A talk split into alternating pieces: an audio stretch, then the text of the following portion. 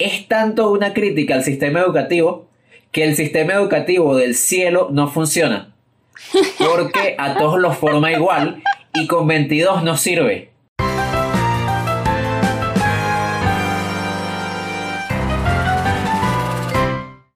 Sobreexpuesto, toma 58. Bienvenidos a Sobreexpuesto, el podcast en el que hablamos de cine y de algunos problemas de la democracia en el mundo moderno. Ajá. Ya, pero yo no me puedo reír de tus chistes, porque a veces tus chistes. Sí, Emiliana, de hecho, En veces, me, tus me chistes haces me incómodo si no te, te ríes de mi chiste. Está bueno Ah. Así que este los chiste- y después de que te ríes, después de que te Este ríes chiste está pasa malo. sutilmente, así está malísimo, está malísimo, Es buenísimo. malísimo, nada trabajado, dijiste como tres palabras. Pensé que iba a Pero, ser pero tiene que ir con la intro del último capítulo. Okay. Pensé que iba a ser más largo. Ajá, bueno. Ese que les acaba de hablar es Wilmar Niño. Hola. Y junto a él estamos Sofía Luis, Hola. Silvio Loreto, Hola. Wilderman Niño Hola. y mi persona, Emiliana Casal.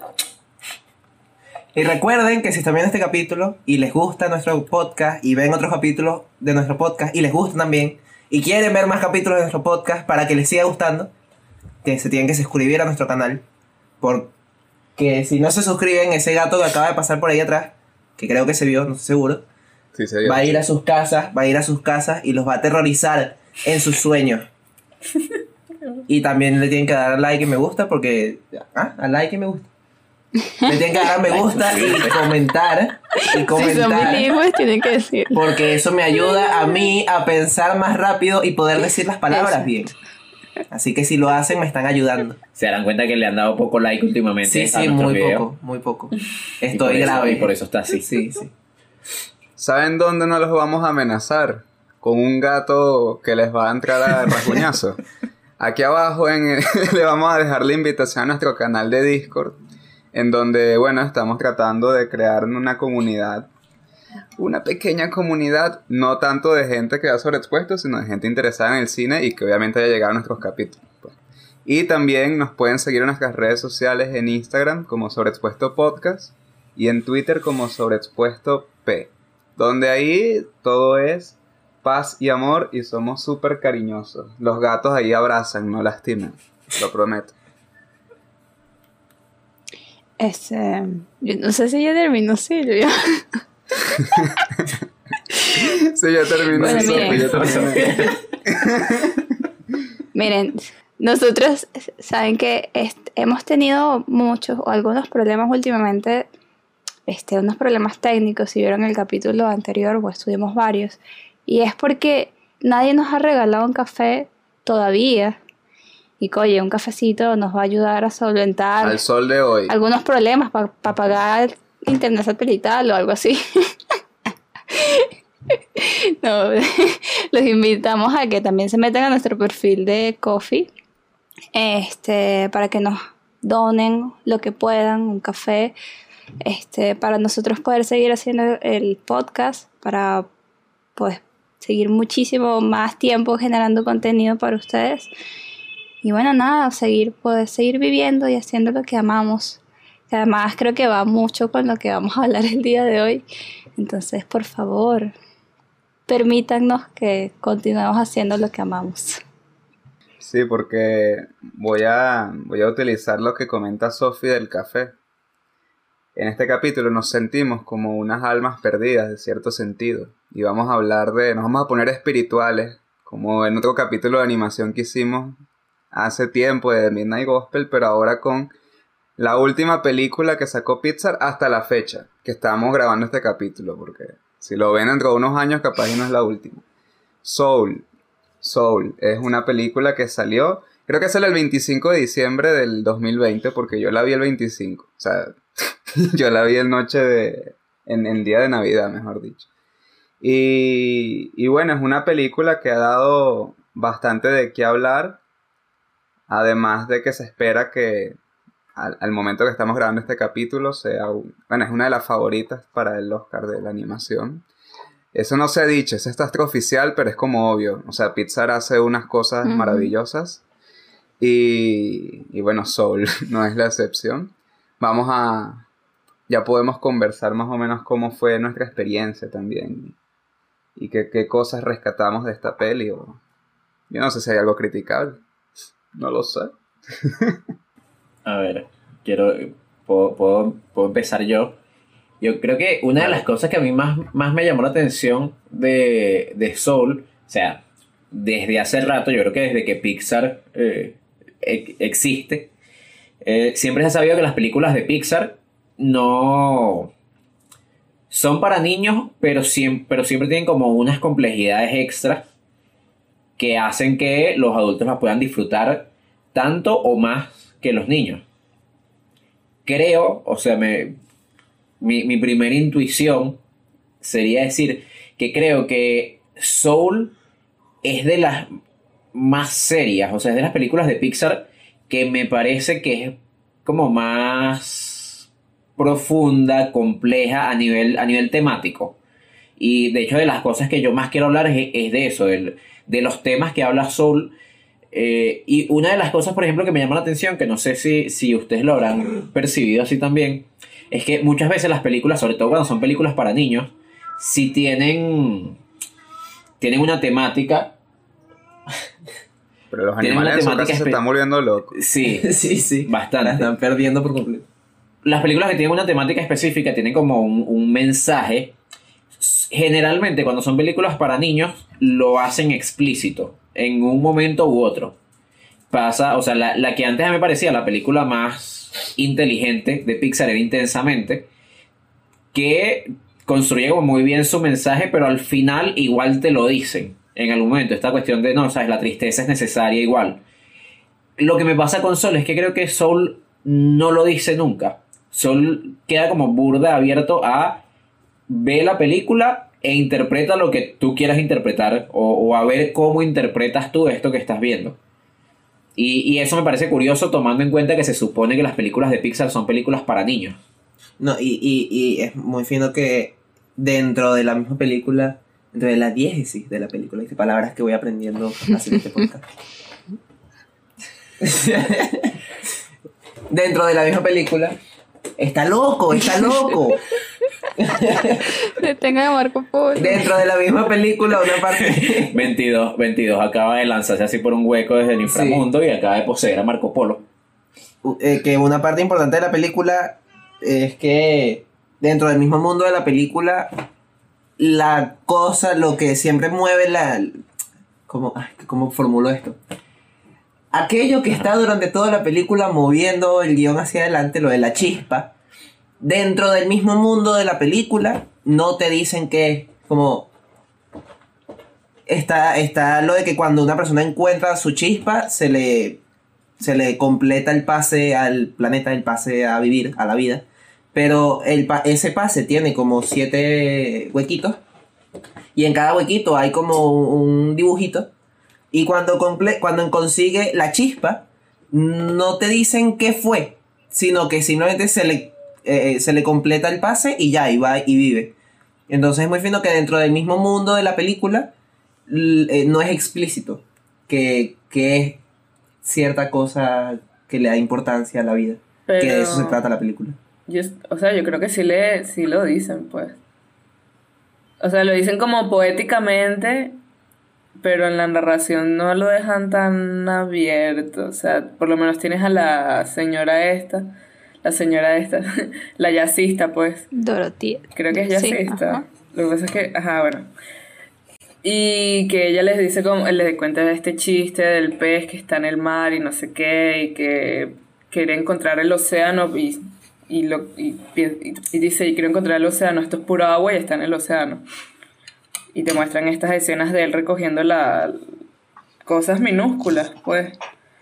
Entonces, no sé, o sea, creo que es sutil, pues, pero no creo que sea tan abierto. Yo creo que entiendo como el comentario que, o sea, que, que estás, que hacía Will de, o sea, de no ser tan abierto en el sentido de que no es explícito. Eh, Pensándolo como en una, como una película para niños, eh, el mensaje tiene que ser explícito para que el niño entienda.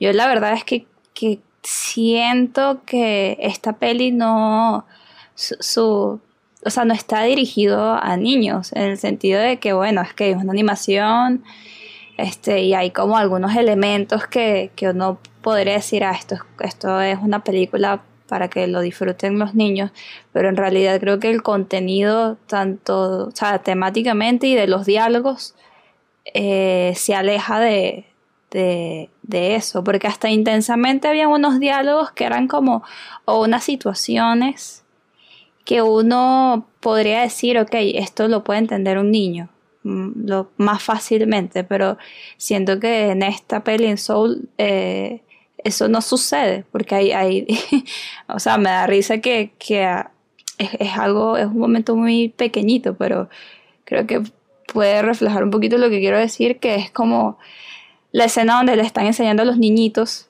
a hablar, que es como las primeras, las, es como en el principio de la peli, y, y los niños dicen infierno, como, pero es como capaz de una película de, para niños, no, pon, de- o sea, no ponen esa palabra o, o, o la suprimen como, como el personaje lo hace y lo deletrea, y es como los niñitos, no, infierno.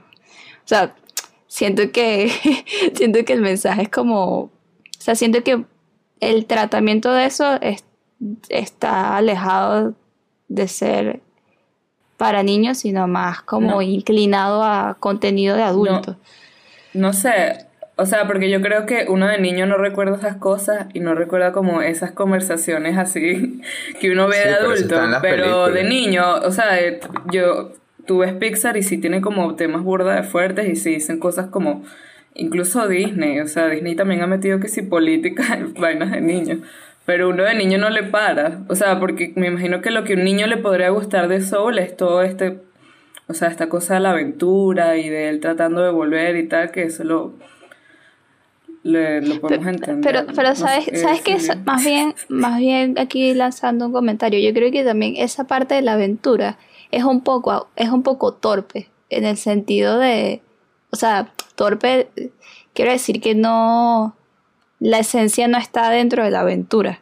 Es como, si- siempre te llevan a, eh, a 22 intentando, o sea, descubriendo qué es vivir.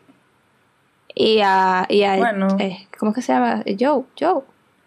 Este Creo que sé yo. es consiguiendo o descubriendo realmente qué era lo que lo movía a él.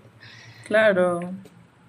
Es que yo creo que todo, en todas es así. O sea, es que creo que pensándolo siempre hay como un recorrido en estas películas, pero siempre hay como un trasfondo emocional de cada personaje. Pues siempre hay como una lucha ahí entre todos.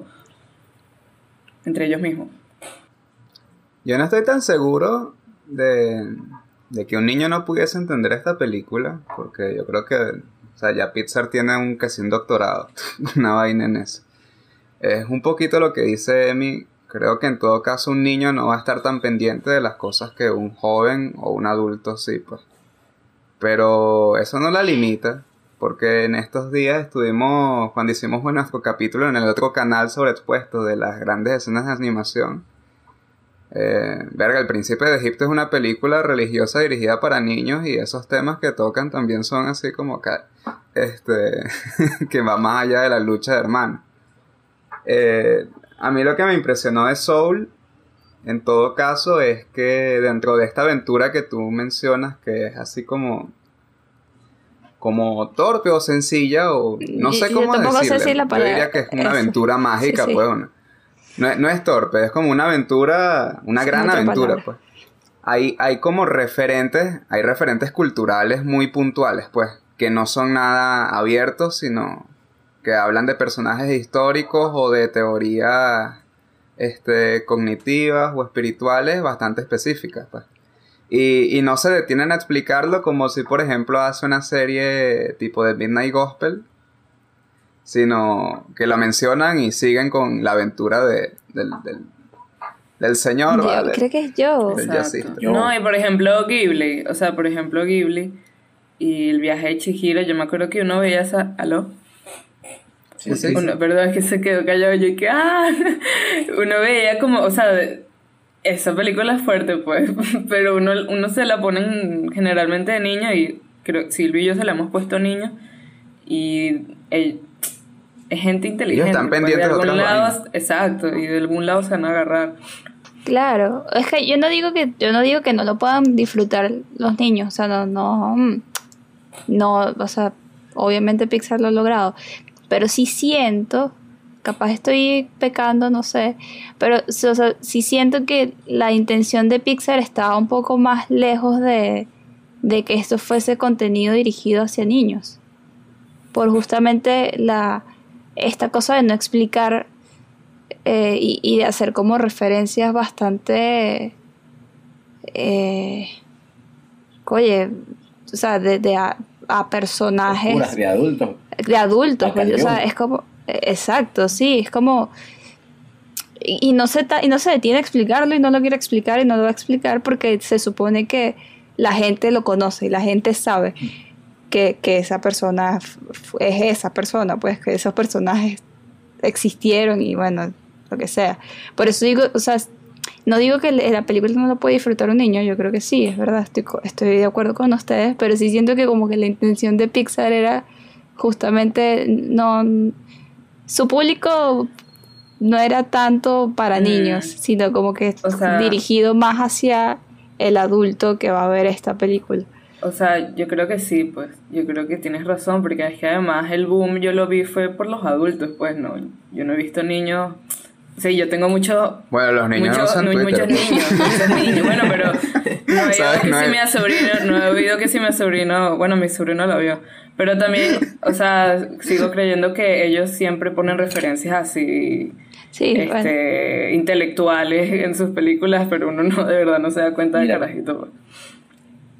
Eh, quiero, o sea, yo creo que sí, o sea, como está, como decía Emiliana, y que creo que tiene razón Pixar, Pixar si algo sabe hacer bien es historias, historias, historias interesantes.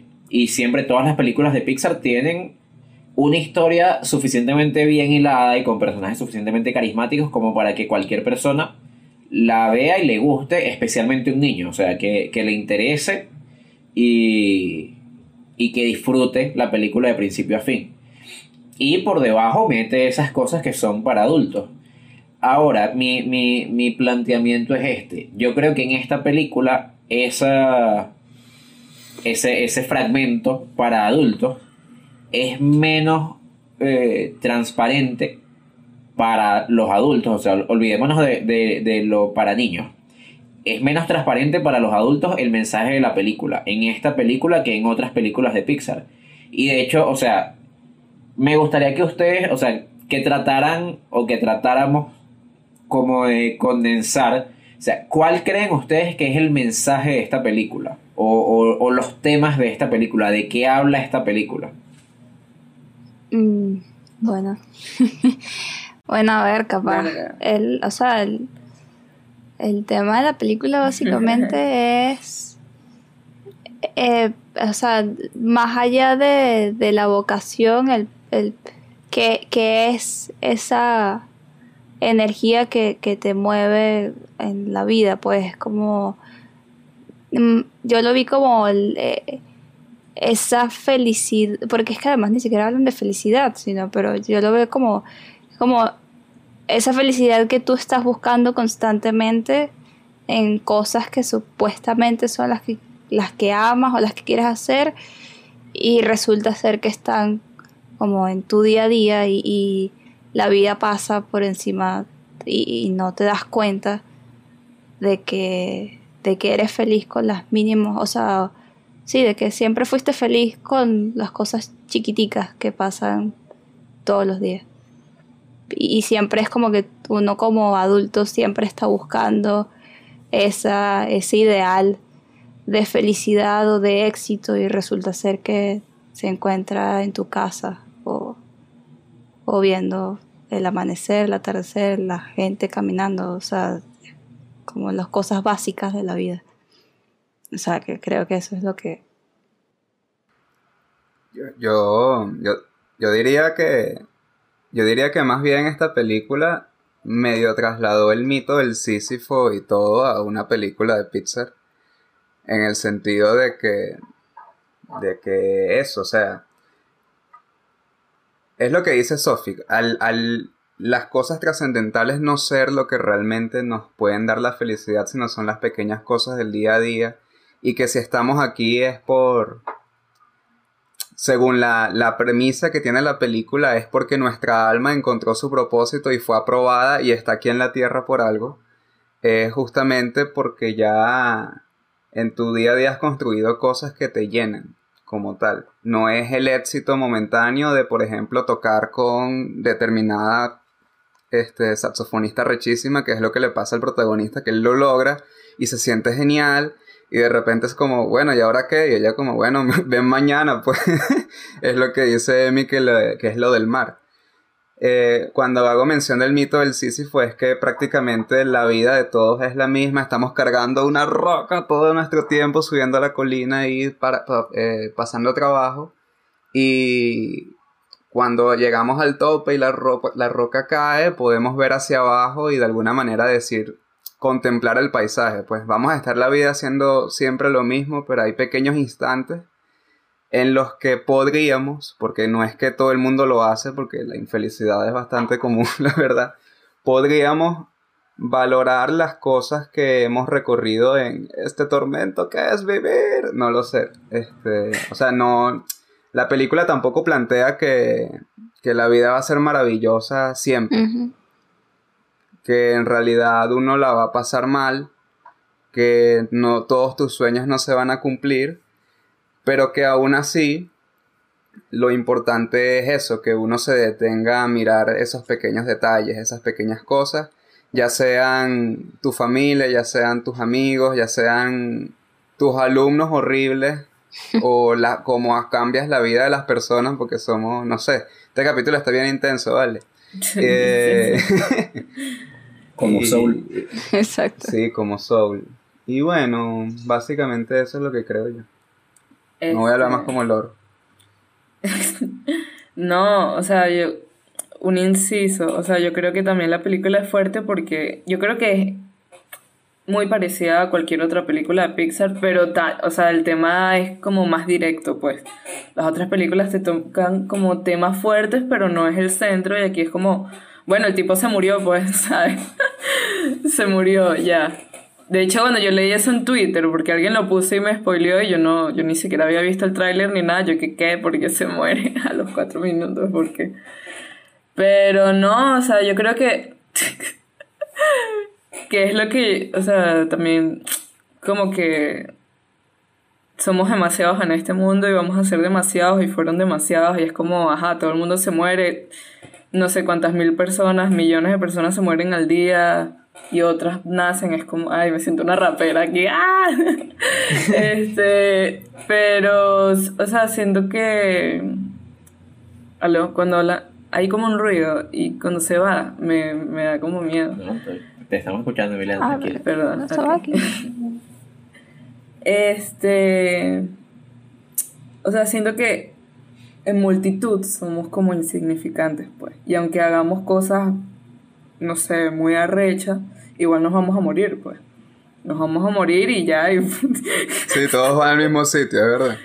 todos van al mismo sitio y todos venimos también como al mismo sitio, según lo que dicen. Entonces, Menos los gatos. Perdón por interrumpirte, porque, porque el, No, alma, no, el, alma del gato no cruza No. ese umbral y regresa. Ellos no se sabe a dónde van. Además, era- el No, alma claro, pero- solita, pero sí fue el umbral. son los dioses, Silvio. Pero sí fue, pero sí los fue, dioses. sí fue, yo, más bien yo me sentí aliviada y yo dije, ajá, tía que me cambiaste y me destrozaste mi infancia porque me dijiste que mi hámster no iba a ir al cielo, claro que sí, si Pixar dice que los animales van al cielo, sí van al cielo. ¿Sabes que hay un momento cuando él entra, cuando él entra en el cuerpo del gato que pregunta como, pero por qué, pero por qué yo entré en el gato? Como que, que tú entraste en mi cuerpo porque mi cuerpo estaba vacío, pero porque yo entré en un gato. Yo pensé que hacia dónde iban es que bueno, es que los animales no tienen alma. Pero si tenía el alma, Yo, estaba bien. Pixar, que, el oscuro. Porque, sí, no, pero después muestran el alma del gato que, o sea, fue peor porque mataron al gato. Sí, man, mató al gato. Fue, fue horrible. Ajá, Además, bueno. ese gato después quedó sin alma. Mira, no me Porque el vivo. Emi, Emi, perdón, perdón. Es un gato zombie. Se rech- No, vale. Perdone. Me vuelve gente no Emiliana, yo Silvio, no me en salgo del manipulación, podcast. te pones con esa me, salgo, me salgo del podcast, Silvio, ya dije. Una más y ya. Coño, ya se me fue el hilo, vale, estaba, estaba Perdón. en, en estaba... Concha. El estado de flujo. Coño, perdón, fue culpa mía Sí, por estar se volvió de repente un, un alma en pena. Me disculpo Bueno, con eso. todos Ya, por ya, haber vuelto. Emiliano en Ya, pena. Silvio, ya, ya, cállate, ya, cállate, ya. Emiliano obsesionada así con la idea que perdió. Mi- Mientras Emiliana retoma su idea. No, no, qué ya risa. va. Ya va, Emiliana ya va, ya haciendo- ya ya va. va, Pero es que la imagen de Emiliana haciendo un alma en pena así, toda gris, y que no me interrumpan, no me interrumpan. Bueno, o sea, yo creo que Me da demasiada básicamente... risa. Coño su madre. Ajá, ya. No, ay, X, realmente lo que estaba pensando es que es muy simple, o sea, siento que simplemente es como, ajá, la vida es una, te vas a morir, huevón, ¿sabes? Te puedes morir en cualquier momento, además. Y es como... ¿Verdad? Sí, es como, no sé, disfrutar, aunque suene muy tonto y además es como difícil porque no todo el mundo tampoco puede disfrutarlo así, no siempre lo vamos a disfrutar, pero de alguna manera es como, bueno, disfruta lo que pueda y... Y eso, es- porque es que a Joe, por ejemplo, le muestran que él era un fracasado. O sea, le con todos sus logros no tenía logros, pues. Y, pero cuando ella estuvo en su cuerpo estuvo feliz y solo por cosas X, ¿sabes? Entonces creo que es básicamente eso. Como, Claro. ya nos vamos a morir algún día, disfrútalo. Claro, creo que exacto, pero es por eso, es porque como que a veces, eh, no sé si a ustedes les ha pasado, pero no sé, a veces uno, uno siempre, o- o de, de- joven yo he sufrido un poco esto de, de que quiero lograr hacer algo importante, de que, y que me esfuerzo y me esfuerzo y me esfuerzo y más bien a, a pesar, o sea, es como a veces la meta te, te, te, te nubla la vista y uno cree que las cosas por las que pasó no fueron éxitos porque no has llegado a lo ideal o a lo que estás pensando hacer. Y desperdicias esos pequeños momentos y no te das cuenta de que existen. Y justamente, o sea, capaz, no sé, lo lindo es, lo lindo no es llegar, no, o sea, no es el lugar, sino el camino. No sé. que el coche. no, y yo, por ejemplo, o sea, yo creo que uno, por ejemplo, el otro día estaba, mi mamá estaba hablando con mi hermano, ¿no? Y entonces él quiere ser guitarrista y tal, pero quiere ser un gran guitarrista y no sé qué. Y entonces mi mamá le dijo, ajá, pero, o sea, un artista o alguien hace algo bueno y lo recuerdan por cuánto tiempo. O sea, 100 años, 200 años, 300 años. Y ya, esa es como la eternidad del humano, ya, se acabó pues. No, no vas a o sea, no vas a ser recordado para siempre porque no es imposible, pero es como van a nacer muchas más personas que van a hacer muchas cosas también arrechas y no, no podemos tener una memoria colectiva así tan grande como para recordar a todo el mundo que hizo algo arrecho. Entonces es como Dile muy eso a jodido. Jesucristo. Dile eso a Eso, eso es diferente, A. ¿viste? Eso es diferente. Collarista. Pero no lo recuerdas día a día, por ejemplo. tipo en una clase, ok, o lo leíste una vez, chill. Pero no es como que, ah, Platón, lo amo. Y bueno, Jesucristo es otra vaina. Ya, eso es otro ámbito. Uy. ¿Quieres decir tú cuál es el tema de, de No. Sol? ¿Por qué no? Si todos lo ¿Por quieren. No, no quieres No caer sé. en tu trampa. ¿Qué le pasa? Porque te quiero llevar a contrario. Ay, Porque no. si me preguntas una, una pregunta, si me haces una pregunta de sí o no, tengo derecho a decir que no. ¿O no? Ah, bueno, dije que no. Ahora igual lo voy a hacer. Después de decir que no. vale. ¿Qué bola tiene? La cosa es que yo no, o sea, yo los escucho. Yo los escucho a ustedes hablando y, recuerdo la película. Y no, no, no recuerdo demasiado que la película fuera como muy concluyente en qué es lo que quiere dejarte. Como, y además yo tengo un serio problema que es que cuando a mí me gusta muchísimo, mientras más me gusta algo, menos cosas se me ocurren para decir de ese algo. Si yo detesto totalmente algo, puedo hablar mil años de ese algo. Pero me encanta una película y no sé qué decir, digo, bueno, buenísima. Entonces, no, no, no, no tengo del todo claro eso de que quiere hablar esta película, pero sí sé que hay un momento que, que me quedó muchísimo, que es cuando, después de que descubren que 22 terminó el pase a la Tierra, o sea, lo completó y puede vivir, que él, él cuando ella ya va a vivir, creo que es cuando él se regresa, que él la acompaña a que viva y se, y se regresa. Sí. Que él le pregunta a uno de los Jerry, mira, ajá, pero ¿y cuál era la chispa de 22? ¿Cuál era su propósito? ¿Cómo encontró su propósito? Y, y que Jerry le dice como, la chispa no es el propósito, qué, qué simples son los humanos, de verdad, no lo entienden. y, y yo creo que realmente, no sé, a mí me parece que ese es un, ese es un diálogo súper importante de la película porque a mí me parece que la película es medio un intento de reenfocar eh, como el discurso alrededor del propósito, el sentido de la vida. Es como el, el tipo, el tipo pasa toda su vida creyendo que tocar piano y que tocar jazz es su propósito, es su... Él vive para el jazz, él vive, él nació y vive para tocar jazz, para tocar piano. Y, y eso lo está haciendo infeliz y eso hace que no disfrute la vida, eso no es importante. O sea, probablemente sí, él, él necesita tocar Esa es su piano, chispa. esa es su chispa, pero no es su propósito. Y, y eso me pareció algo muy importante de la película y me parece muy fino que es como muy sutil.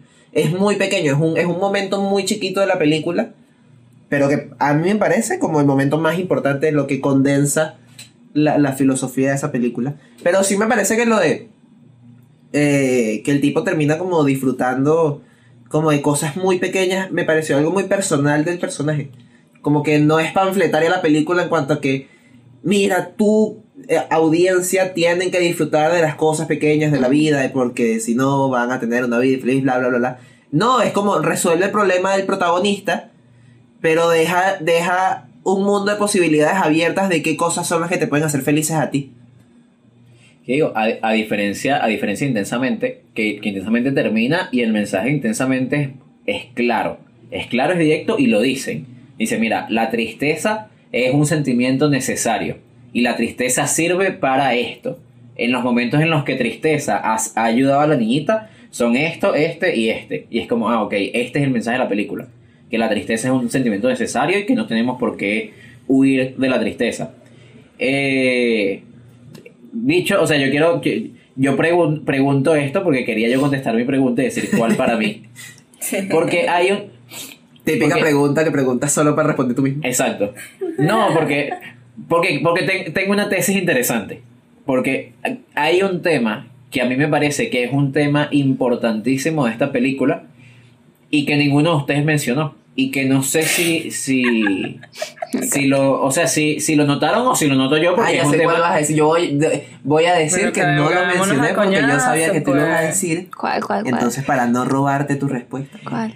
que a lo mejor a lo mejor yo lo noto Wilderman y yo lo notamos porque porque es un tema que para nosotros eh, personalmente Como es importante, es como es importante. ligeramente importante Ligerísimo. que para mí esta película es una crítica enorme al sistema educativo Ah, claro. Sí, yo sabía que sí ahí por ahí. y y y se, lo, y se los voy a demostrar, eh, o sea, el- voy a, voy a intensiar un rato y recordar nuestras clases de arte. Eh, cuando nosotros vimos análisis cinematográfico, en, en el análisis de, de estructura temática, me acuerdo que uno dividía las escenas, en, habían dos tipos de escenas distintas. Están las escenas núcleo, que son las escenas en las que se, se desarrolla la historia y avanza. O sea, cuando, cuando Joe se muere, eso es una escena núcleo. Si eso no pasa, no, la película no avanza. Y existen otro tipo de escenas, que son las escenas catálisis, que, que son escenas en las que no avanza la historia, en las que no pasa nada, que, o sea, escenas que, que, que podrías quitar y la historia sigue siendo la misma. Esas escenas que parecen no tener un propósito a nivel de historia, están puestas para reforzar el tema de la película o para directamente hablar del tema de la película. Y hay una escena en específico de la película que tengo muy claro que no pasa un coño, o sea que, que no avanza la historia ni que es una escena ca- eh, catálisis, eh, evidentemente, que es cuando la niñita va a hablar con el profesor a decirle que va a dejar de, de tocar música. Que va a dejar, dejar de ir a la escuela. No, ella le dice que va a dejar de tocar música, Ajá. pero empiezan a hablar y empiezan a hablar de eso, de no, pues, sabes, yo voy a la escuela y siento que en la escuela no hago nada, siento que, sabes, nos están enseñando a todos igual. El discurso de esa niña es un discurso de crítica al sistema educativo, además una crítica eh, bastante típica en los últimos años y antes de, de, de, de dejarlos a ver qué, qué opinan ustedes algo específico que creo que es una inspiración obvia de esta película o sea que los escritores de esta película tuvieron que haber visto y leído. A mí me parece que está burda de basado en las enseñanzas en la, o sea en la filosofía de Ken Robinson. Ken Robinson es un, un, es un investigador, un escritor británico que eh, como que toda su eh, o sea, toda su, su eh, filosofía es sobre el sistema educativo. De hecho, él tiene un- una TED que es una de las TED más famosas que existen, que es sobre el sistema educativo. Y, y muchas de las cosas de, de la película, o sea, muchos de los diálogos, muchas la forma en la que se expresan. De hecho, el carajo tiene, él tiene una TED que se llama eh, The Creative Spark y usa específicamente esa palabra de Spark, es la chispa creativa. Y habla de eso, habla de cómo... De hecho, por ejemplo, eh, hay una que vi en estos días que habla, que habla de los Beatles, de que los Beatles eran malos en la escuela, o sea, que los Beatles en la escuela nunca fueron buenos músicos y, y que no, o sea, como que no resaltaban en sus clases de música. Y era claro, es que ellos como que no, no se les apoyó en ese momento, pero eventualmente ellos siguieron por su propia cuenta su chispa y terminaron siendo los Beatles. Entonces creo, creo que, que, que toma burda inspiración la película en, en, en los escritos y en las conferencias de Ken Robinson. En las enseñanzas. En como, las si fuera, como si fuera como fuera. Jesucristo. Sí, Jesucristo, Ken Robinson. en la palabra de Ken Robinson. y para mí ese es un tema importante. De hecho, eh, eh, último, último inciso, es tanto una crítica al sistema educativo que el sistema educativo del cielo no funciona. Porque a todos los forma igual y con 22 no sirve. Con 22 no sirve y la hacen sentir, la hacen sentir como que está mal ella, como que, sabes, tú no sirves porque no has podido conseguir tu chispa. Y no, resulta que es que el sistema estaba mal porque la chispa de ella necesitaba que fuera la Tierra, necesitaba que viviera para poder entender qué, cuál era su chispa y el sistema educativo no estaba planteado, estaba planteado para que todo el mundo consiguiera su chispa antes de vivir. Ya, termino mi, mi, mi discurso, mi cadena, perdón. Estoy viendo la escena. Pero yo. Ah, no me estás parando bola. Sí, te estoy parando. Pero es que no recuerdo que ella dijera eso. Sí, o sea, yo sí. ¿Quién? sí, ¿La sí, niñeta? yo- sí. Sí, sí, lo recuerdo. Yo o sea, sí. no lo recuerdo, lo estoy viendo. Sí, yo sí, me- yo sí me percaté de eso que están diciendo. Este, y justamente yo dije, yo sabes, pensé en ustedes. Yo dije, ah, esto, esto lo van a decir los niños, yo estoy clara. y, o sea, la verdad es que yo no, no puedo opinar, o sea, o, o no quiero opinar mucho porque yo soy parte del sistema educativo. Yo soy creación del sistema educativo tradicional y por y todavía no he no he tenido conflictos con ellos tan Te has graves pasado al lado como- oscuro. exacto entonces creo que mi pero sí estoy y no conozco al, al señor que acabas de mencionar entonces pero sí sin duda alguna sin duda No, alguna en la me película gustó lo que está dijiste de los Beatles. sin duda alguna en la película está está es evidente esa crítica es evidente esa o sea que, que también hacen eso esa crítica al sistema educativo este ya eso es lo que tengo que decir Yo creo que los Beatles también, o sea, no sé, es que me da demasiado la referencia de los Beatles. Eh, no, no no, entendí, yo también, o sea, yo dijiste. creo que me, no, no, me da, me da gracia, pues, porque es que me imagino a los Beatles así, todos hippies, así, no voy a estudiar un coño, voy a ser rockero. Eh, pero, no, o sea, yo creo que sí, o sea, sí lo hacen como tú dices, literalmente lo dicen. Pero también, o sea, creo que habla mucho del tema. Es raro porque no es. No es como que te lo quieran meter por los ojos, pero te tocan el tema racial, pues. Y por ejemplo, esas escuelas públicas que ponen ahí, yo no sé mucho de eso. O sea, sé más o menos cómo funciona, pero parece como el- las escuelas como para gente pobre, pobre, pues. Que sus zonas son pobres, pues, porque creo que ellos trabajan como por zonas.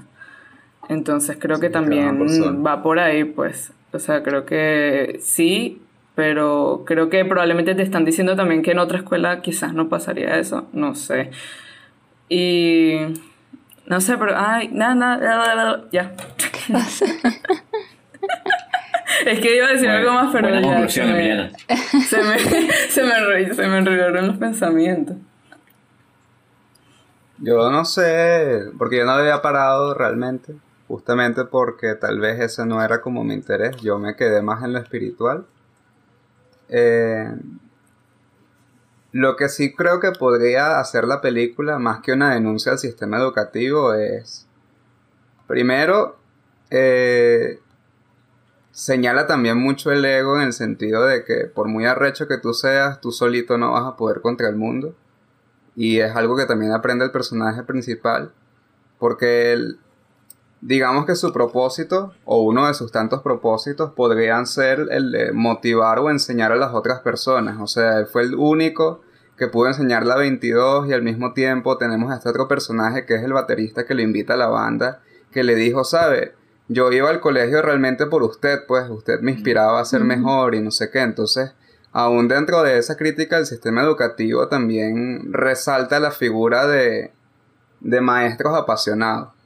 O sea, en todo caso puedes denunciar cómo está estructurado ese sistema y cómo reduce demasiado las posibilidades de que la gente encuentre lo que le guste. Sin embargo, este, dependiendo de quién esté impartiendo sus pasiones, uno no sabe a quién le puede cambiar la vida, ¿no?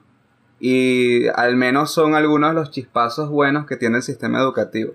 Si ese chamo no hubiese ido a esa escuela, no hubiese descubierto, por ejemplo, que, que le gustaba este, la batería. Y si bien es cierto que no es su propósito, dentro de ese universo le resuelve muchas vainas. Al menos no le faltaba plata. no estaba pelando tanta bola como el protagonista. Este. Y no sé, me llamó mucho la atención, por ejemplo, su figura. Su. La, como él aprende mientras 22 aprende.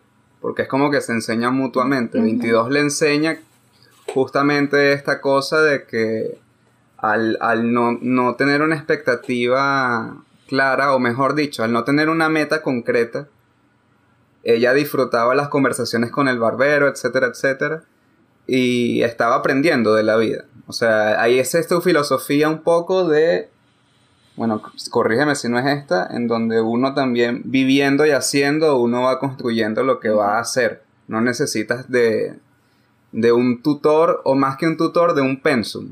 Porque creo que tú lo que, lo que atacas al final es la estructura de pensum rígidos que van a garantizar el supuesto éxito que no necesariamente es así. Pero lo otro que, que había pensado es que también la película se mueve dentro del mundo del arte. O sea, si este tipo, si, la aspiración de este personaje hubiese sido conseguir un premio Nobel en el área de las ciencias, tal vez la crítica al sistema educativo no hubiese podido ser igual, pues, o sea, ahí tiene que ser un poquito más rígido. Y por ejemplo, tú das el ejemplo de los Beatles también, en donde están en el mundo del arte y los dos de la música, sucede lo mismo, pues, este... En todo caso, yo me limitaría, sería... No sé, porque también no sabemos qué están pensando las personas que nos escuchan. Dentro, o sea, para la creación, no es tanto que el arte es subjetivo y no sé qué, no, no se trata de eso, sino no basta con el conocimiento teórico y con la base estructural de una academia, por ejemplo, o de un colegio. Eso no garantiza nada y realmente yo, yo recuerdo profesoras muy, muy malas, pues, que se nota que no les gustaba, no les apasionaba nada. Entonces eso es mucho peor, es como si hay como unas dificultades pedagógicas sumado a alguien que no le apasiona un coño, eso es un desastre. Sí, eso es un bueno, desastre eso. para un niño, es un desastre para un adolescente y para un Exacto. adulto y lo que sea. Eh, además, además No, también... yo creo- Ah, perdón, perdón, perdón. Habla. ¿Qué creen? ¿Qué creen? Hablen, hablen. No, o sea, porque es que pensando en los Beatles, porque me encantó esa, voy a escuchar ese TED Talk. Eh, conchale. Mira, yo puedo, o sea, yo, yo creo puedo que en la también. descripción de ese capítulo dejar como 10 TED Ta- TED Talks de ese carajo porque son increíbles. Bueno, déjalas. Este, yo las veo. Tu carrera Eh, peligra si las escuchas. Debo advertirte. Vergación. este, no, porque es que también, o sea, hablaste de los Beatles, de esta carajita y del protagonista.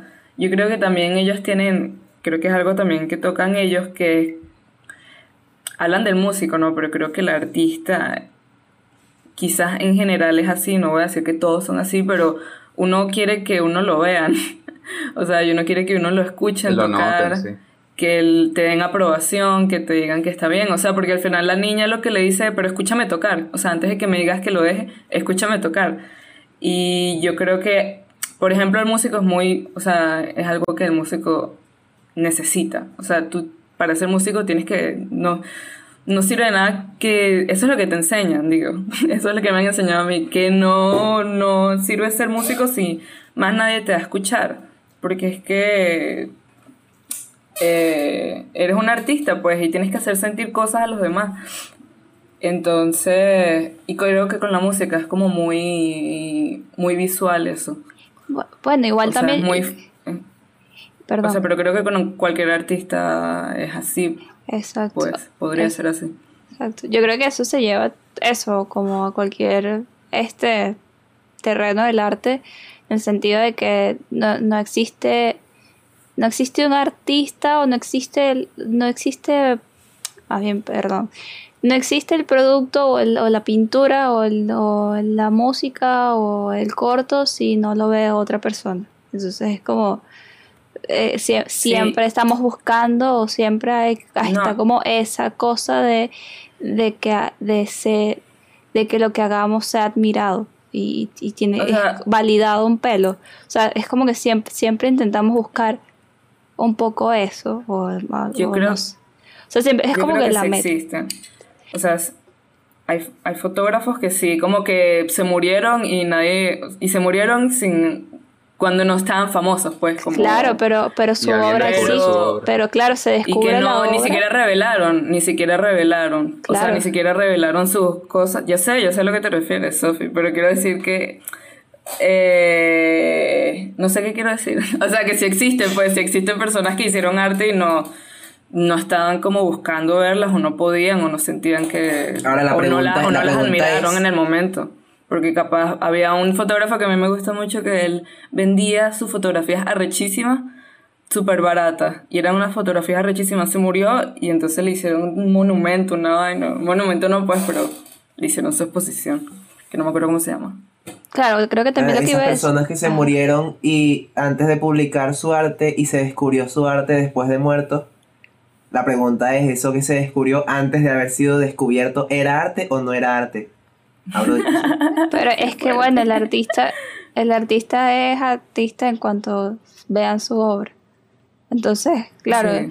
así se hayan muerto igual, ese, eh, esas potencia. fotografías descubiertas 50 años después, este, lo convierten automáticamente en, en- en arte, pues.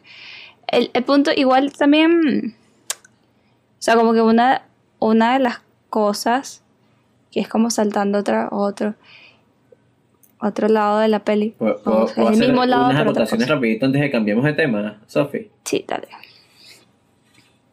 Eh, eh, son acotaciones, o sea, de, cosas que dijo Silvio hace rato. Eh, una era esto que decías de que la película lo está viendo desde el, desde el punto de vista del arte, de que el protagonista es un, es un artista y es un profesor de música. Eh, es que creo que, o sea, gran parte de, de la filosofía de este carajo de Ken Robinson o de, de- de sus estudios van justamente sobre eso. eh. El sistema educativo está pensado para cierto tipo de personas y para cierto tipo de oficios eh, en los cuales funciona, que son sobre todo oficios técnicos, oficios científicos, oficios industriales.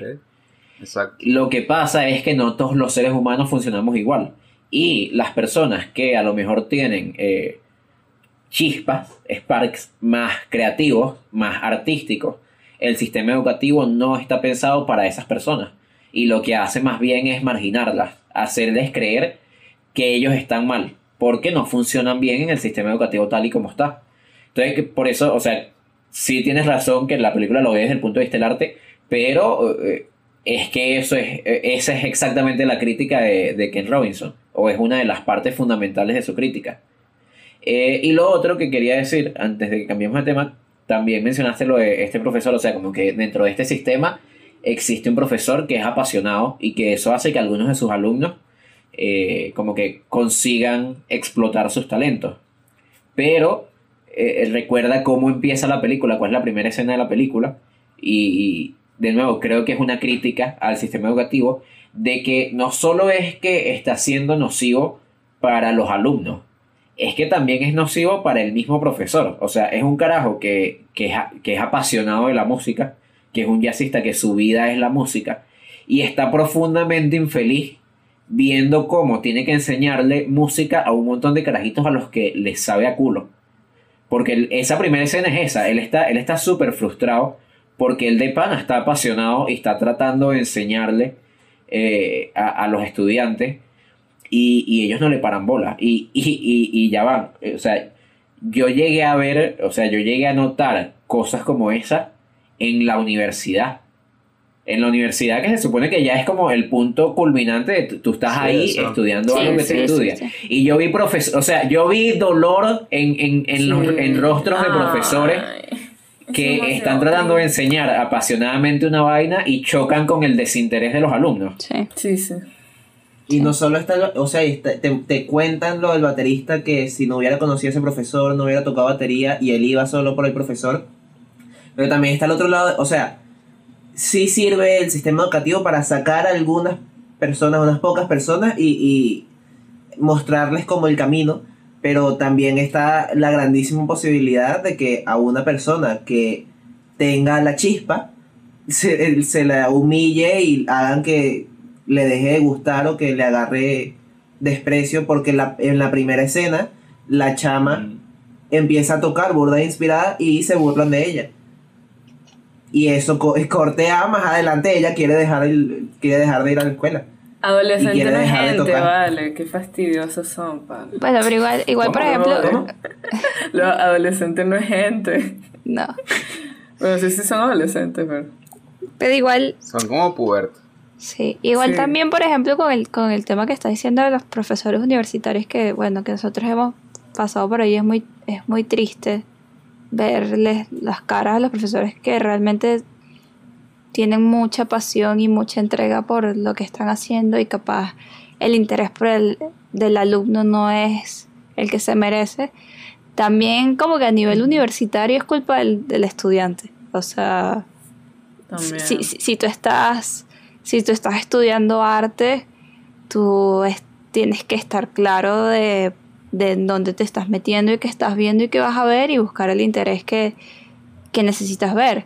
Yo entiendo esa crítica en, el sistema, o sea, en, el colegio, que estás, que ves materias que sí, física, química y, por ejemplo, y, o matemática, y eso no, no es para ti, no te interesa, no, no tienes ni la mínima intención de, pero en la universidad nadie te está obligando a meterte en algo también. Es como ahí también no tanto es el sistema, sino el alumno que, está perdido y que es culpa de esa persona, no, es culpa de, un sistema que lo puso ahí, menos en artes, o sea, es, como demasiado difícil, ay, voy a caer en artes.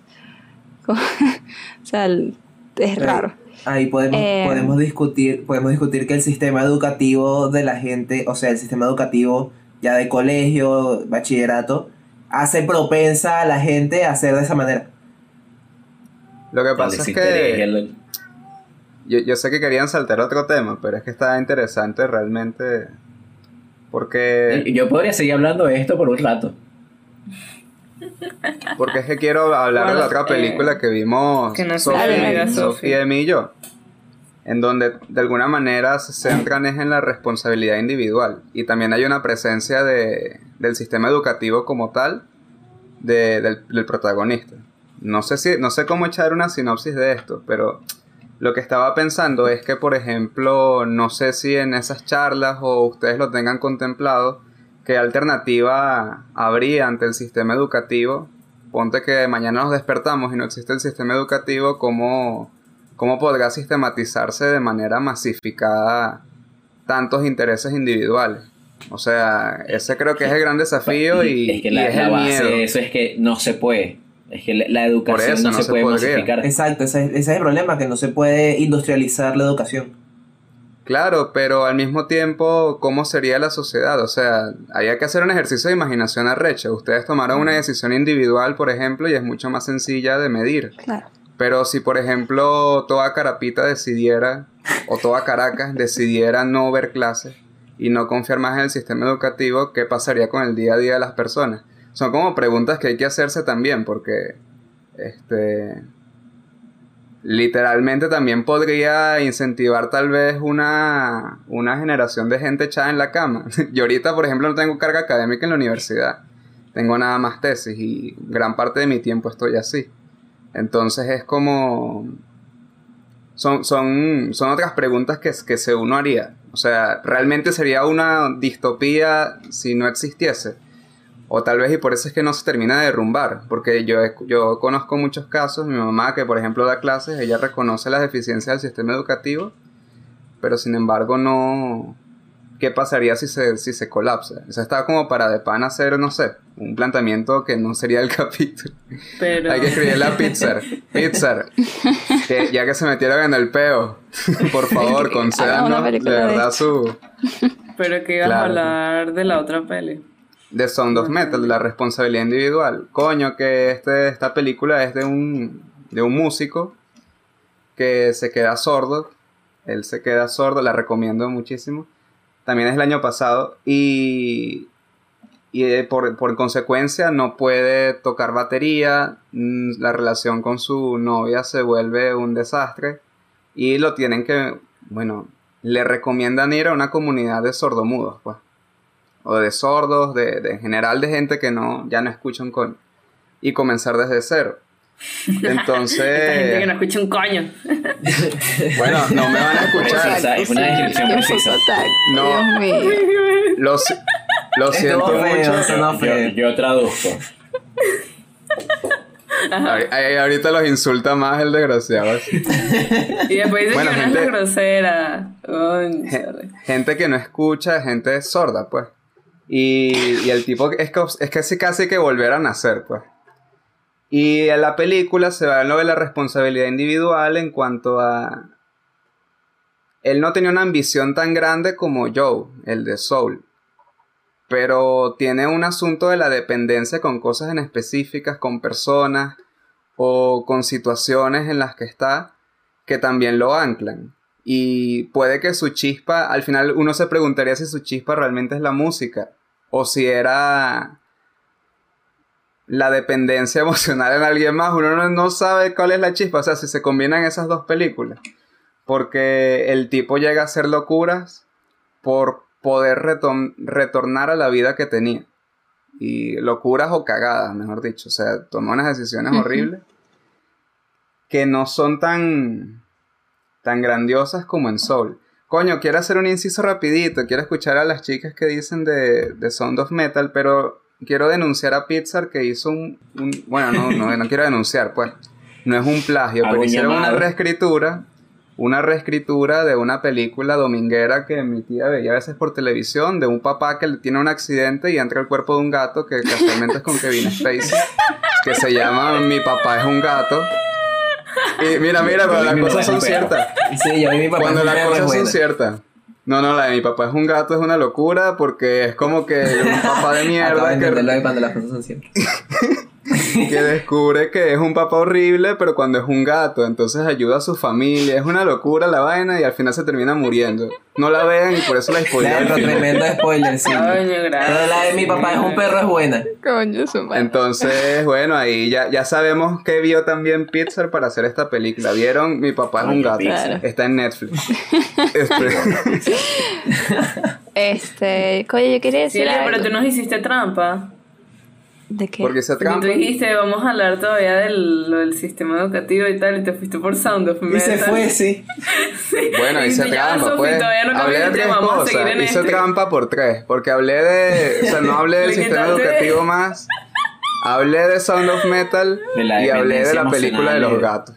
Y hablé de la película de, de- Tramposo, tramposo. Sofi, ¿qué ibas a decir tú? No, ¿De yo quería decir, yo quería decir algo con respecto a Sound of Metal, pero la historia de la, de Ah. la película del gato y el papá me distrajo. Eh, ya no sé qué iba a decir. O sea, se me olvidó.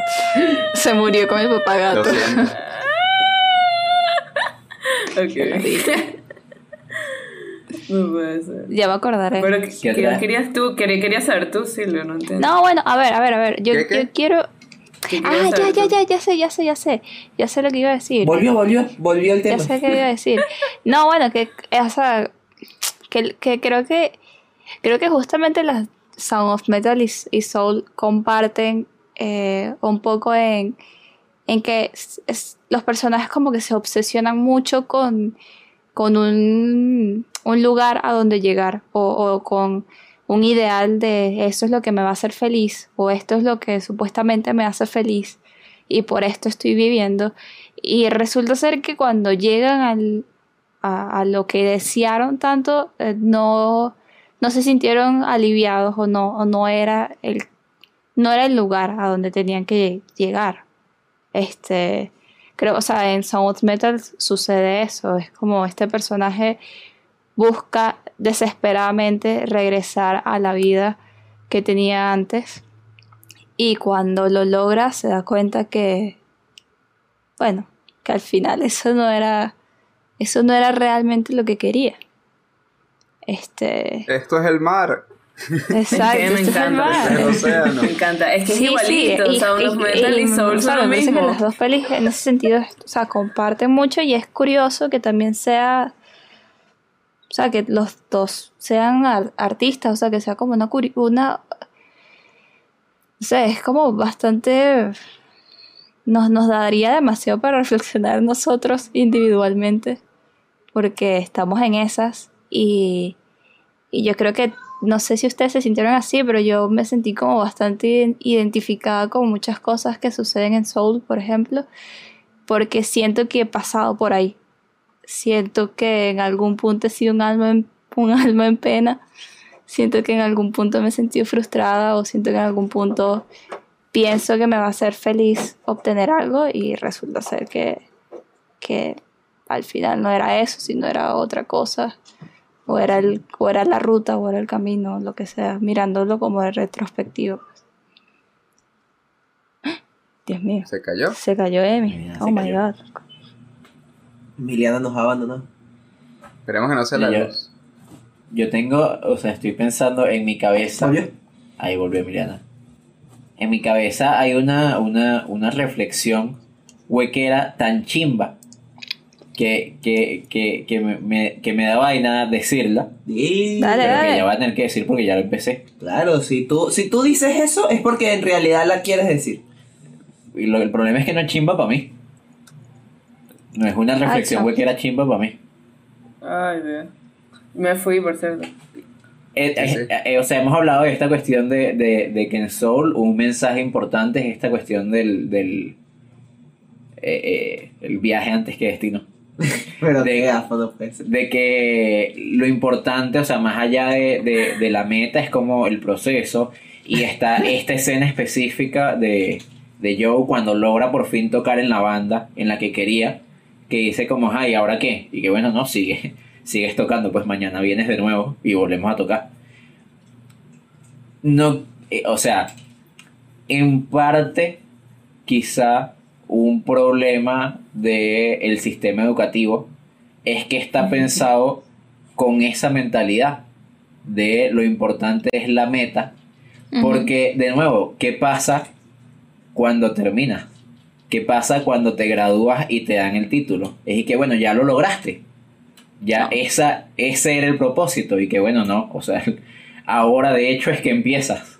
Sí. Y no, todo, y no solo, o sea, todo, todo, absolutamente toda la estructura está hecha alrededor de metas. O sea, la idea de los exámenes es como, tú vienes aquí y lo haces y si fallaste, te jode. Como no hay proceso de aprendizaje, si fallas, te jode. Tienes que hacerlo bien.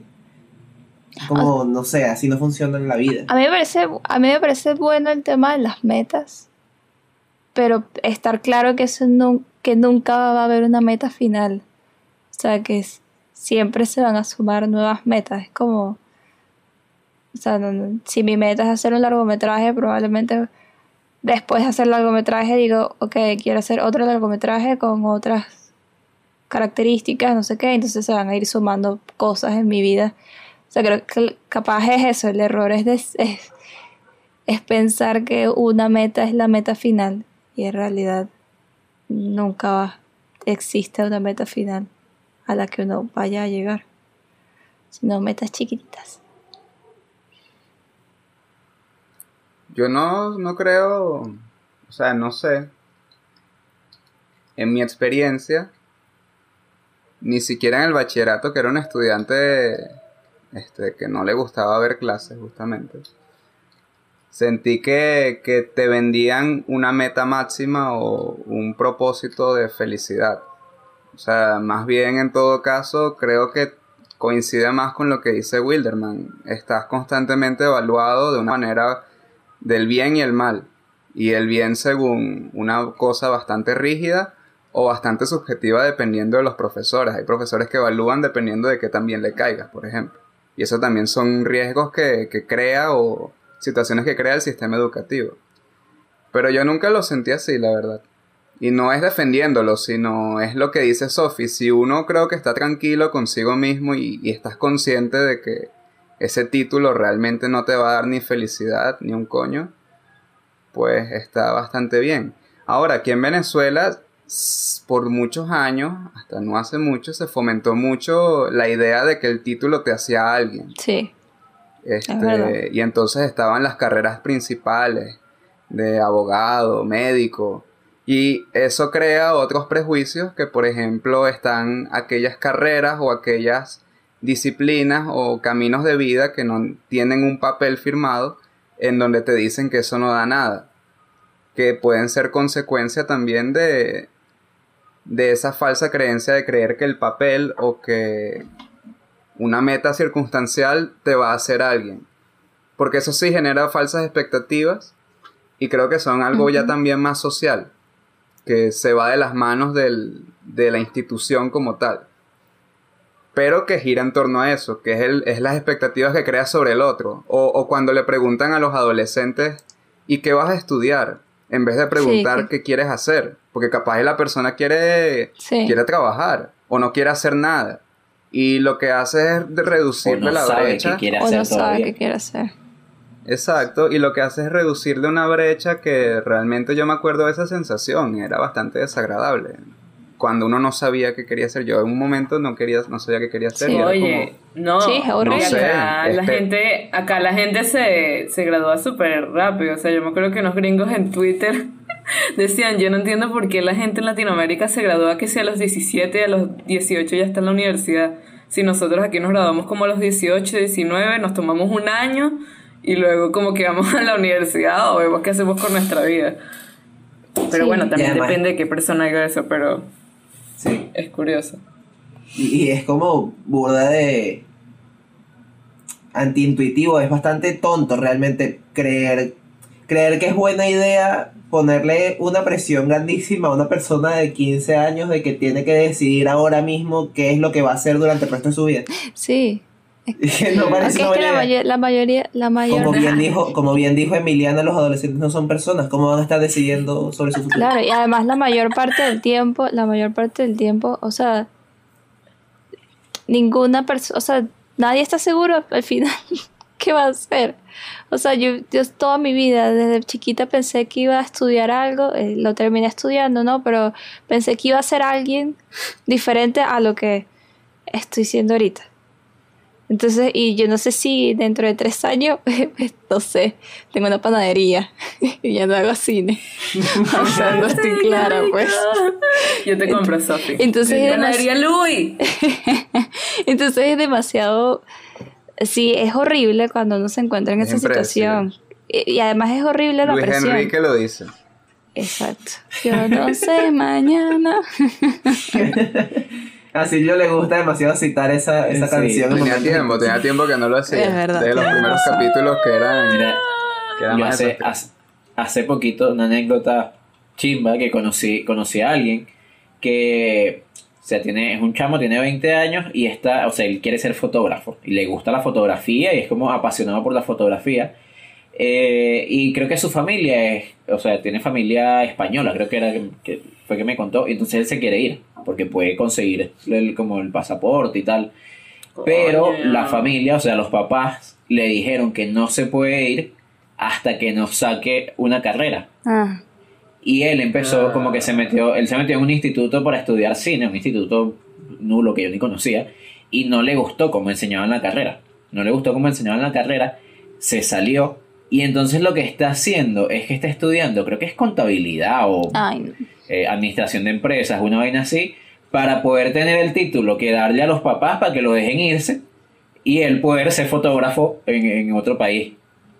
Caladilla. qué fastidio. Yo he escuchado varios así. Sí, hay varios Sí, casos Sí, así. así como ese. En algún bióloga, momento yo recuerdo que mi mamá me dijo algo similar, que- pero con el tiempo terminó reflexionando. Después de yo llorar mucho. Ella terminó reflexionando y cambiando de opinión. Ay, conchales, güey. Pero yo he escuchado eso también de biólogos. Tenemos una amiga que es artista plástica y ella eso. Los papás le dijeron como lo mismo, ella sacó su título de bióloga, no sé qué, se los dio y se fue a hacer, a hacer artista plástica, pues. Y ya. Yo, Pero yo creo sí que acepto, acepto totalmente tu tesis. Si también está eso ahí, que la película sí lo critica. O sea, la película no juzga a nadie por lo que es. Mira el personaje que hace los viajes astrales mientras hace giros ahí todos locos. Que es quien, el que realmente ayuda a, a Joe. Sí. No me acuerdo cómo se llama.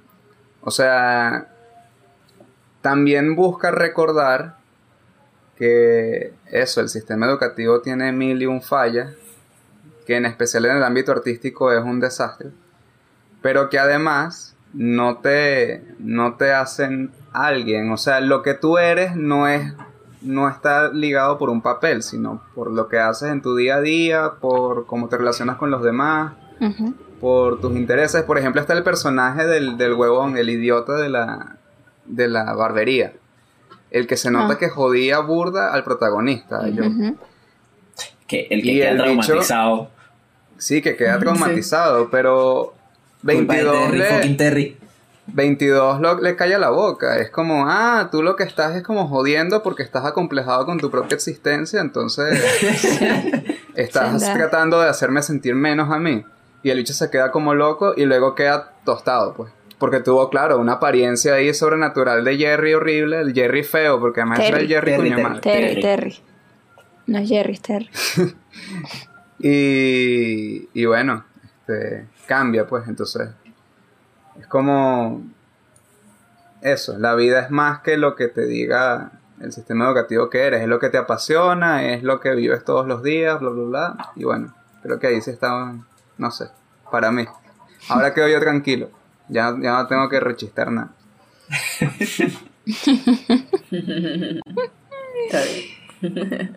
Bueno, No sé, no sé si quieran tocar algún otro tema, llevamos una hora y cuarto. No.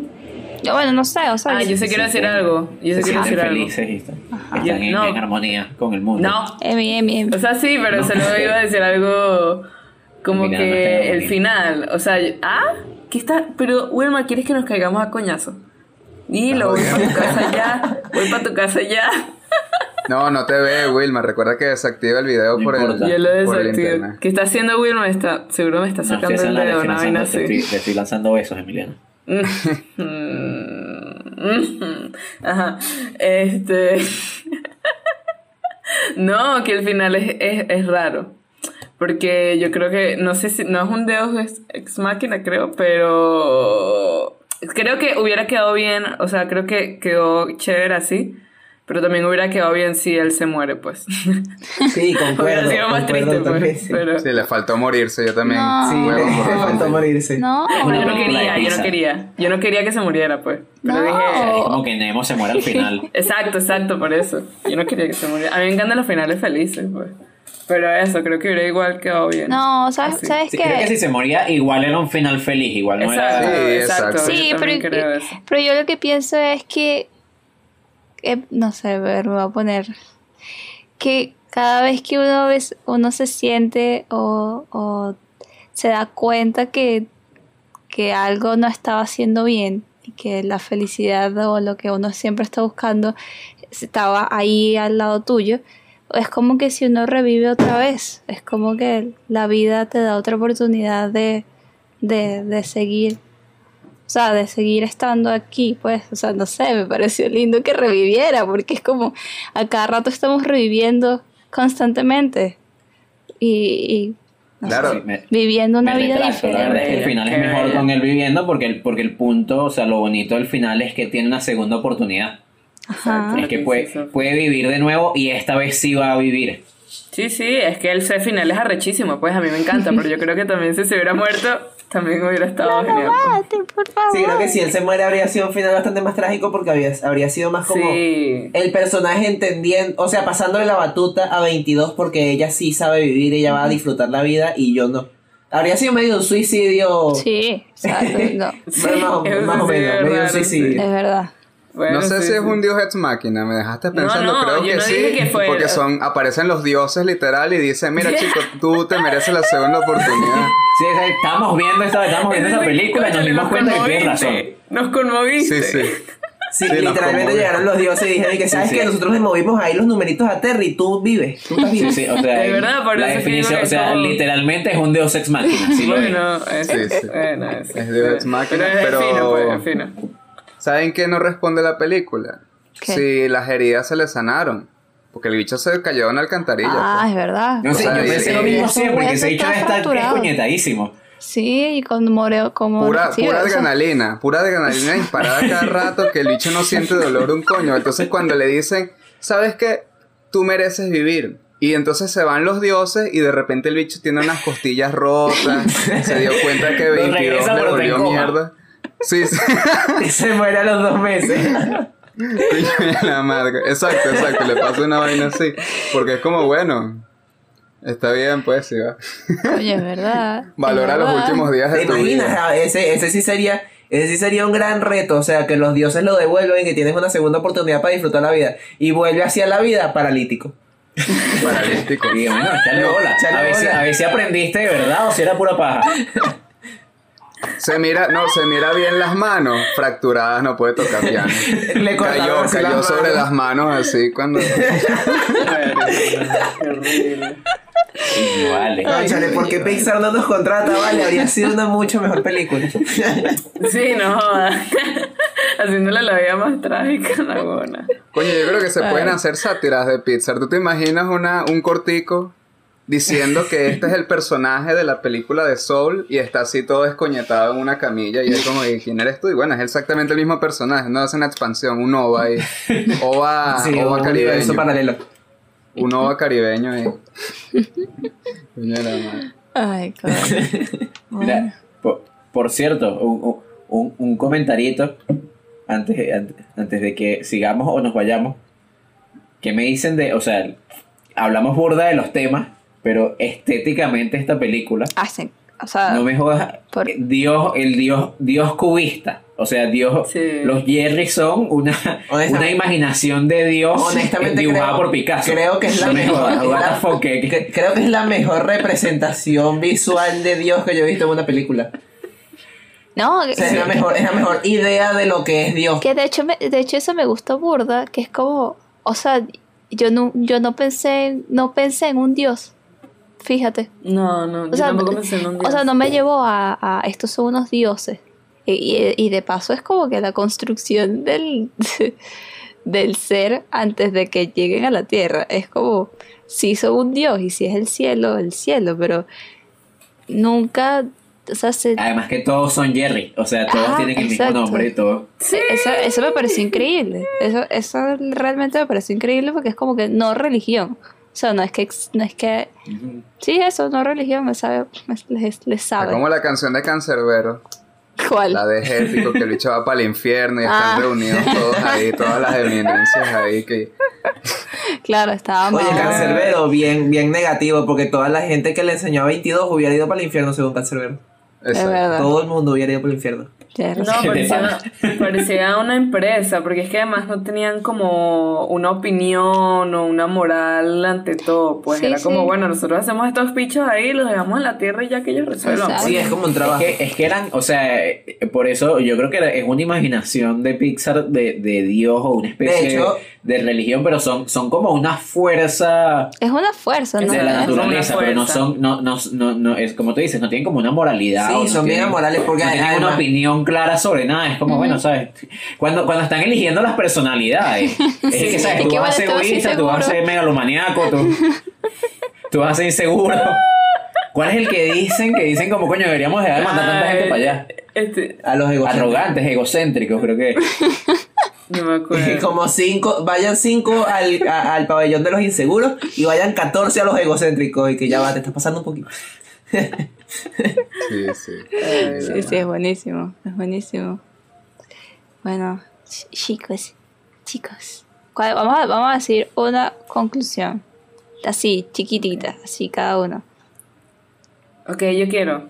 No, mentira, yo no quiero. Ok, Coño, la, de- la del gato me lo hubiese guardado de conclusión, ¿vale? es verdad. Pero ya, ya, gastaste esa bala. Ya la, quemaste. Ya gasté quemaste. la bala, ¿vale? Mira, yo quiero decir de esta película que por fin conseguí en una película de Pixar y creo que en una película en general de la vida, el personaje con el que más eh, eh, empatizo, con el que más me siento identificado, que es 22 antes de conseguir su chispa. Sí, es verdad, yo digo lo mismo, yo hago RT. Me sentí, qué? tan- me sentí demasiado identificada, yo dije, esta soy yo, yo soy 22. y más Mira, cuando hablan con siempre estoy yo, pretencioso, estoy en la película. Tan pretencioso. ¿Y qué, qué pasa? Mira, No, ¿por mi qué? Que se No. sintieron tristes, se sintieron vacíos y huecos. Eh, Exacto. No, porque 22 No, pero era ella no era, ella no era triste, ella era como divertidita y graciosa. No, no, no. Pero, en el fondo, estaba- pero en el fondo estaba como. eh, No, eh, esa. condenada. Tenía Nada, sus su inseguridades, existencia. pero bueno. No, pero yo- digo- Tenía tremendas de inseguridades. hecho, compen- compensaba, compensaba sus inseguridades con sentido del humor y con, con maldad. Como yo. Sí. Ay, Willerman, tú no eres así. Ni Sophie. ¿qué No, no, no. Yo digo, yo digo que me sentí identificada con el momento en donde 22 está luchando, está haciendo su alma en pena. Ay, no. y está escuchando. Sofía. No, yo no me refería a ese, pero bueno. Bueno, yo, yo sí me refiero a eso. pues. Aquí lo digo abiertamente y públicamente, esa es mi cabeza. Bueno, a mí me gustan Me estas parece que conclusiones. 22 es un personaje con el que mucha gente se puede sentir. Sí, sí, Sí, no, sí, yo me sí. refería a 22 Sí. antes de conseguir la chispa. es verdad. O sea, al principio de la película, cuando el tipo le empieza a intentar Tú enseñar, sí es eres como un que, egocéntrico, mira, vale. cocina, y 22 dice, pero ¿qué? Eso no es divertido. Y que, mira, piano, ¿no? Pero eso no es Ah, divertido. Es como, no encuentra que, pues, intenta de todo y nada es interesante. Bueno, Ay, capaz- claro que ¿Es no, yo? Willerman. Tú dibujas, o sea, cállate. Entonces el podcast está el coño, no jodas, no me jodas. Ay, Willerman, también me voy a caer con eso contigo ya. ¿Qué En algún Pero, Liliana, ¿por momento qué el ser humano pasa por eso. Perdón, Willerman. En algún momento el ser humano Pero es que, puede tú pasar no eres lo eso. talentoso que eres. Ver si le vale, conchale. Pero ya va, me todos gusta mucho. Primero, ¿qué dice Sofi? Yo no entiendo qué está diciendo Sofi. Que ella está diciendo una- Conchale, un proverbio Sofía, no quiero para, para que salga una fotito en blanco y está negro. no rezando, está rezando. está haciendo oración. Nada. ¿Qué estoy diciendo? Sofía, Sofía es el hippie del cartelito. Sí. No, eso Sofía, yo iba a ¿qué decir que yo, yo, Sofi? O sea, yo me siento... Coño, vale, Ah, Sofi. Sofi. Sofi está riéndose. Sí, solo está riendo. Yo iba a decir que yo me Ah. sentí identificado con el loco del cartelito porque así funciona mi, mi mente a veces. o sea, Ah, yo estás diciendo que ya- tú a las almas en Me pena. estás diciendo, Silvio, que tú conseguiste la iluminación. No, estoy diciendo que a veces me estoy bañando, a veces me estoy bañando y siento que se me ocurren cosas chéveres. ¿Qué Como estoy- ese. estoy- estado de flujo tipo, bañándote. tipo es un iluminado, exacto. Ay, bueno. Sofía se Ese sigue tipo, Yo no los Sí, entiendo a ninguno de ustedes, solo a Sofía. Yo, yo me sentí identificado por momentos con Jerry. Con Jerry, hermano, Con Jerry. por favor. Ay, Wilmar. Sí, mira, pero, pero ya va. Pero ¿por, qué, pero ¿por qué esto se hizo así? Pero mira, pero deberíamos Con hacer esto de otra Terry, forma. Terry. Pero bueno, vamos a hablar. Es Terry, Terry. Terry. Terry. Ah, Terry era el chiquitico. Ah, Sí, con Terry. Exacto. Y yo, yo con Jerry, Berro, tienes personalidades múltiples. Y los Jerry, bueno. así que sí, sí, ya lo hicimos. Mira, ven, ya lo hicimos, ven, siéntate. es verdad, tú sí te pareces, Wilmar. A ver, ya, yo, me, yo creo que yo me identifico con la carajita esa que dice, quiero, que, quiero dejarlo, pero quiero que me escuchen. Así soy yo. Y bueno, y me alegra que a ninguno nos sentamos identificados con Joe, porque Joe es un personaje egoísta y desgraciado. Pero aprende. Qué mal, De hecho, sí, creo que, ¿sabes qué? Creo que, creo que Joe es uno de los personajes más antipáticos de Pixar, o sea, al principio, que parte desde un punto más antipático. Quizá parecido, o sea, creo que es similar en muchas cosas a Woody. No eres un Woody. Toy Story 1. Tú no eres un Pues, y. Nemo, o sea, Sí, Marlene era todos- bien ladillosito. sí, No, todos pero Marlene. Marlene lo que es sobreprotector, pero Sí, no, pero no es. Pero era Pero no, pana. No, pero, pero es que estos dos, o sea, Woody y Joe son egoístas. Sí. Son personajes egoístas, son personajes que solo que Mm, piensan bueno, solo en ellos. A mí me recuerda un Pero poco Marlene también al también, señor Marlene Fredricksen. también, o sea, ¿te acuerdas cuando estaban en la Sí. vaina de la pesca y entonces están corriendo y por su culpa Doris queda herida? es verdad. Es porque es porque es un egoísta. Es y verdad. es que él se da cuenta. Es verdad. Tienes razón, yo apoyo a Emi. No, a mí no me pareció antipático. O sea, a mí no me No es pareció. un egoísta, es un irresponsable. A mí no me pareció tan antipático ese personaje. O sea, en el sentido de que o sea, todos los personajes tienen eso, son antipáticos, se creen que lo saben todas, que conocen no sé qué y tal, y de repente la persona que menos ellos esperan o la persona que, que ellos supuestamente saben más que la otra, pues les termina enseñando. Es como siempre es así. 22. A mí ¿Sabes qué? 22, particularmente 22. antipático Joe. ¿Qué, qué pasó? Termina, no termina. sabemos si el tipo realmente aprendió. Porque si algo tiene el ser humano es que le cuesta mucho aprender de sus errores. Y le regresan la vida y se bicho termina siendo Coño. mamahuevo de nuevo. Coño, no lo ¿tú sabe, te imaginas no tener todo ese viaje? O sea, yo creo que ella es bien traumática. Naguará, sí. Por eso es que termina Sí, la no, película. Para que no, no, no, no te va a Ah, mostrar cómo el bicho se- no es. se. Tú sabes, tú sabes lo traumático y transformador que es ser ir al cielo y volver. Exacto. Conocer a Dios cara a cara. Exacto. Hay eventos Y traumáticos que no cambian a la gente. que es una pintura Pero- de Picasso. Pero también es una responsabilidad muy grande. Cómo él va a vivir con el resto del mundo con todo lo que sabe. Es Es verdad. verdad, no, y además si, si le dan una segunda oportunidad, y si le dan una segunda oportunidad y vuelve a la vida y vuelve a ser egoísta y la caga, está decepcionando a los dioses. Es más, yo creo que, que, que Joe al final corre el riesgo de pasar como un loco o como un imbécil que se la cree más que todas. Que un, que, o sea, Joe va a terminar que si con ayahuasca creo. por moda. No, no no. No, no, no, porque es que él no era el único humano, o sea, ellos te pongan ahí que él, él no es el único humano que sabe de ese lugar. Ah, pues. pero los humanos- está la Pero es gente el único que aquí... vemos. Claro, pero el No, hippie es bebé. hippie porque va, No, porque va a los viajes hippies, astrales. los que Pero, pero porque hacían- van a los que- viajes los que astrales. hacían viajes. Exacto, pero Bueno, no, no pero es el y- único, pues. Exacto. Pero eso, pero el hippie era un loquito. no Entonces el conoce a mundo Dios. después no conoce a Habían otros, ahí, de otros países que no sé. Les tengo, les tengo una duda metafísica, no para que la contesten, sino para que piensen y reflexionen en eso. Ok. Eso Solo si tú también lo te vas la a voy a hacer. contestar. Si Jerry y Terry son pinturas vanguardistas, o sea, su imagen es de pintura vanguardista, Sí. ¿ellos siempre han sido así? ¿O vieron o descubrieron en el siglo XX las pinturas de Picasso y dijeron, coño, eso me gusta? O sea que Picasso creó a Dios. Picasso hizo un O viaje. Picasso eh, No. ascendió y vio a Dios y por eso y lo que pintó fue su visión de Picasso Dios. pero que viaje. Picasso se murió como Joe. Picasso O es el mundo un de las ideas. Exacto. Un viaje astral. Y el No, pero recuerda que es al principio- sin, Pero, sin ah, espacio ni tiempo.